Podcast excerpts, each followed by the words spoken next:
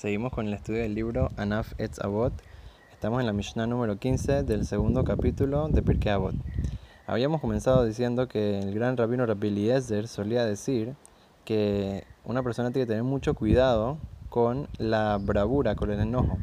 Una persona tiene que ser vealte y no no, no debe ser eh, una persona que se enoja eh, demasiado, una persona que eh, de una vez cualquier cosa que le pasa se pone bravo.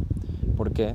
Porque primero que todo sabemos, una persona cuando está bravo hace cosas que después se arrepiente, como explicamos anteriormente, pero también la persona se le olvida lo que él tiene como razonamiento lógico, se le, se le va su inteligencia, se le olvida eh, sus pensamientos racionales y comienza a hacer cosas irracionales.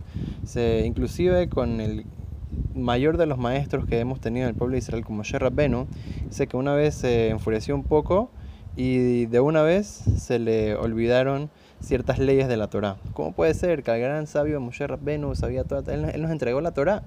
¿Cómo sé? Por un poquito que se enfureció ya se le olvidaron unas leyes de la Torah. Se vemos la, el poder que tiene, inclusive a, a, las personas más sabias, que saben más Torah, que están más conectadas con Hashem, un poquito de, de bravura lo que le puede hacer inclusive a grandes profetas, como por ejemplo vemos en el, eh, el profeta Elisha, ese, uno de los más grandes profetas que tuvimos, alumno del, de Eliyahu. Dice que Eliyahu decía que, que si él logró una cierta cantidad, Elisha iba a lograr el doble. Sabemos lo grande que era Elisha, e inclusive a él le pasó que cuando se enfureció un poquito, entonces se olvidó un poco de la ley de su y se le fue también su profecía por un tiempo. Sabemos eh, lo fuerte que es estar eh, en, estado de, de, enfurecerse y ponerse bravo. Se, también sabemos que eso le quita beneficios a la persona. Como vemos, dice que una vez pasó que una persona tenía úlceras.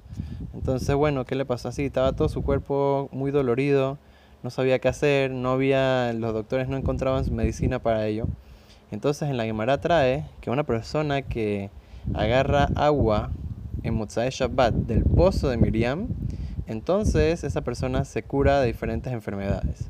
Entonces, en verdad, uno no sabe dónde queda ese pozo de Miriam. Dice que está en el, eh, en el Yam Kineret, en el eh, mar del Kineret, pero no se sabe dónde está y de dónde sale. Entonces mucha gente por eso tiene la costumbre de que justo Motzai Shabbat sacan agua del Kineret o abren la pluma que viene el agua del Kineret, porque tal vez de ahí salió, tal vez de justo de, ese, de esa agua salió del eh, pozo de Miriam, que dicen que está escondido ahí, que fue el pozo que estuvo con el pueblo de Israel por 40 años en el desierto, que después eh, Dios lo dejó guardado ahí. Entonces, eh, mucha gente hace eso como costumbre. Pero bueno, volviendo a la historia, dice que la esposa de este señor fue al Kineret a sacar un poco de agua así normal para para la casa y así, para poder tomar, para poder eh, lavarse un poquito las manos, los pies, etc.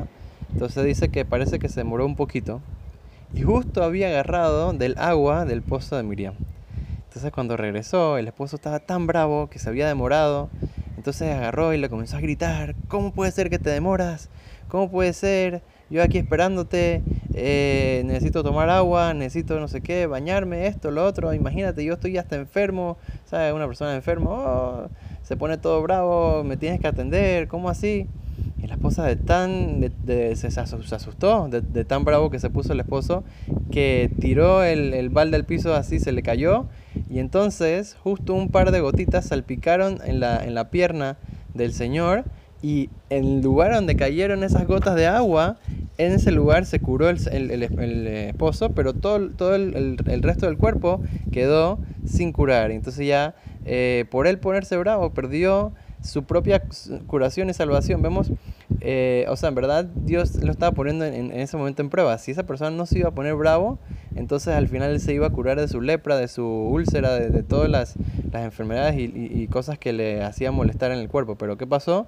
Él al ponerse bravo, él, solito se perjudicó. Y es así en verdad en la mayoría de las ocasiones, eh, inclusive que no sea de una manera tan radical, pero a veces eh, uno lo ve de una manera mucho más en, en, en, su propia vida, como eh, cómo eh, en sus relaciones interpersonales, en su, eh, en, su alegría en la casa, la armonía que debe de haber con él, con su familia, con su esposa, con sus hijos, eso todo puede ser, puede ser dañado por un poco de bravura aquí, un poco de que se enfureció un poco más de lo que tenía que haberse enfurecido, tenía que haberse controlado un poquito más y eso en verdad le iba a traer solamente para él verajá y todo lo bueno. Eso es Hashem, que Dios nos ayuda a siempre controlar nuestra furia y nuestra bravura, que podamos siempre tratar de traer paz y armonía a este mundo para que de esa manera podamos siempre servir a Kosh Baruj de la mejor manera y traer solamente verajá y todo lo bueno para nosotros y para todo el pueblo de Israel. Amén.